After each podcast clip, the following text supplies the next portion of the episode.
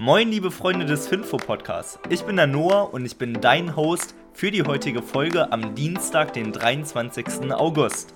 Ich habe dir für heute folgende Themen vorbereitet. Der CEO von Adidas verlässt das Unternehmen, Umstrukturierung im McDonald's Board, deutsche Exportzahlen, Ölimporte der Türkei und rettet China die Immobilienentwickler. Doch bevor wir zu den News kommen, schwenken wir einmal zu den Indizes. Der SP 500 hat gestern 2,02% verloren, der DAX 2,3% und Bitcoin nur 0,29%. Für kurzfristige Investoren natürlich nicht ganz so schön, für uns als langfristige Investoren aber eine bombastische Chance, absolute Qualitätsaktien zu einem guten Preis einzusammeln. Nun zur ersten News. Adidas braucht einen neuen CEO.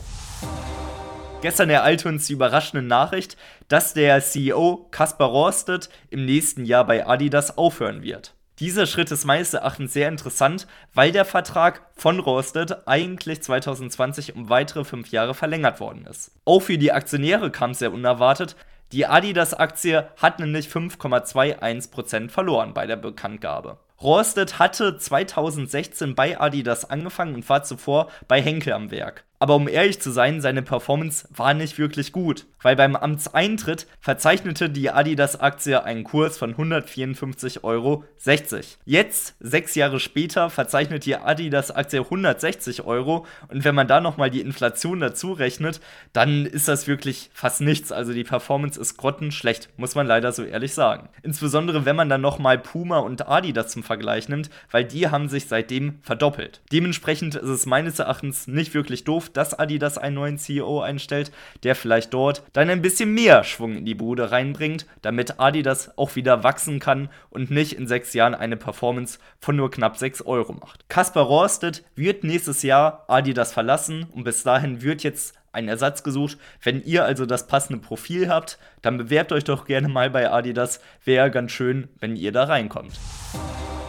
Auch bei McDonald's gibt es Restrukturierung. Im Gegensatz zu den Adidas-Aktionären haben sich aber die Aktionäre hier sehr gefreut, weil die McDonald's-Aktie konnte 0,36% zulegen. Das Board von McDonald's kriegt nämlich Zuwachs. Und zwar einmal den CEO von Marriott, Anthony Copano, die Executive Vice Presidentin Jennifer Taubert von Johnson Johnson und den Chief Financial Officer von Salesforce, und zwar Amy Waver. Diese Einstellungen treten dann ab Oktober in Kraft und dann wird McDonald's drei neue Top Boardmitglieder erhalten. Zeitgleich wird leider aber auch Shayla A. Penrose Ende September bei McDonald's aufhören und die war über 15 Jahre lang im Board von McDonald's. Sie hätte unter anderem den Ausschuss für die Nachhaltigkeit gefördert und geleitet, aber ich denke mal, dass die drei neuen Mitglieder ein guter Ersatz dafür sein werden. Bevor wir aber jetzt mit den News weitermachen, möchte ich euch einmal die Aktie des Tages vorstellen. Und das ist heute Simrise.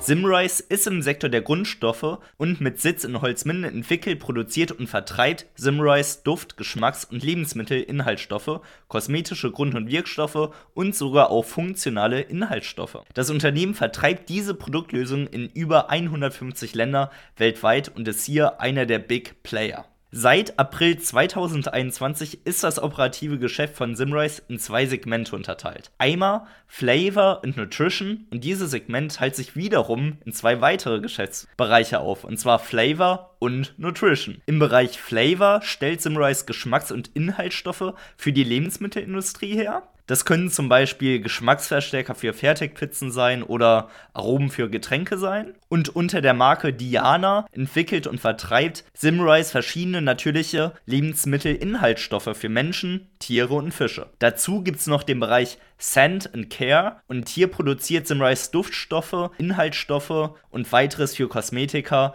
wo die Moleküle und Aromaprodukte enthalten sind, um einen wirklich guten Geruch herzustellen. Ihr merkt also, Simrise ist ein sehr interessantes Geschäftsmodell, was man nicht alle Tage sieht und etwas, was wirklich kaum austauschbar ist, weil alles wird hier trotzdem gut riechen müssen. Simrise hat wirklich ein Produkt, was kaum austauschbar ist, weil Geruch wird uns immer wichtig sein und wichtig bleiben. Hat dich diese Aktie angesprochen, dann schau doch gerne auch einmal auf alleaktien.de nach, weil dort findest du eine ausführliche Aktienanalyse hierzu und schau doch auch gerne einmal auf eulerpool.com nach, weil hier kannst du die dementsprechenden Kennzahlen einmal genau unter die Lupe nehmen. Nun aber weiter zu den Exporten in Deutschland. weil hier sind neue Daten für das zweite Halbjahr rausgekommen. Und hier hat man festgestellt, dass die Ausfuhren in Nicht-EU-Länder deutlich zurückgegangen sind, und zwar 7,6% im Vergleich zum Vormonat. Das ist der erste Rückgang seit über drei Anstiegen in Folge. Nichtsdestotrotz muss man sagen, es sind 56,8 Milliarden Euro, die hier erwirtschaftet worden sind und der Rückgang ist insbesondere aufgrund der gestiegenen Energiekosten zu verzeichnen. Kurz einmal zu den wichtigsten Kunden für Deutschland. Mit Abstand der wichtigste Kunde ist nach wie vor die USA mit 12,5 Milliarden Euro und die haben sogar 14,9 Prozent im Vergleich zum Vorjahr zugelegt. Danach kommt China, weil hier haben wir 8,9 Milliarden Euro verzeichnen können, was 6,1 Prozent im Vergleich zum Vorjahr sind. Etwas bedrückender sind England und Russland. Bei England sind es 5,7 Milliarden Euro, was minus 2,2 Prozent im Vergleich zum Vorjahr ausmacht. Und Russland hat sogar 56 Prozent verloren. Und zwar nur eine Milliarde Euro an Exporten haben wir in diese geliefert. Insbesondere im Vergleich des Rangs ist das aussagekräftig, weil zuvor, vor dem ganzen Krieg, war Russland noch auf Platz 5. Mittlerweile ist es Platz 12 unter den Ländern, an die Deutschland exportiert. Auch hier merken wir wieder, Deutschland muss wirklich daran arbeiten, dass wir mehr Energie bekommen, sodass wir hier nicht so große Einbüßen haben. Aber ich denke mal, dass wir das auch hinkriegen.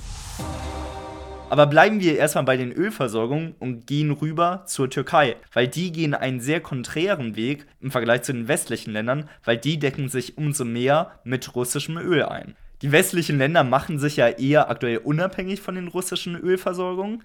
Dagegen die Türkei macht sich besonders abhängig und hat die Exporte, die sie von Russland beziehen, sogar verdoppelt im Vergleich zum Vorjahr. Die Türkei verzeichnet aktuell eine Einfuhr von 200.000 Barrel pro Tag. Und wenn man das mit dem Vorjahr vergleicht, da waren es damals nur 98.000, also knapp eine Verdopplung, sogar ein bisschen mehr. Das hat den Hintergrund, dass das Öl aufgrund der ganzen Sanktionen an Russland viel günstiger geworden ist und die Türkei, China und auch Indien nutzen diese Chance und decken sich jetzt reichlich mit russischem Öl ein. Somit schafft die Türkei auf jeden Fall gute Voraussetzungen, dass sie nicht in eine Energiekrise schlittern. Hoffen wir nur, dass es auch so bleibt und dass denen nicht das Öl abgedreht wird.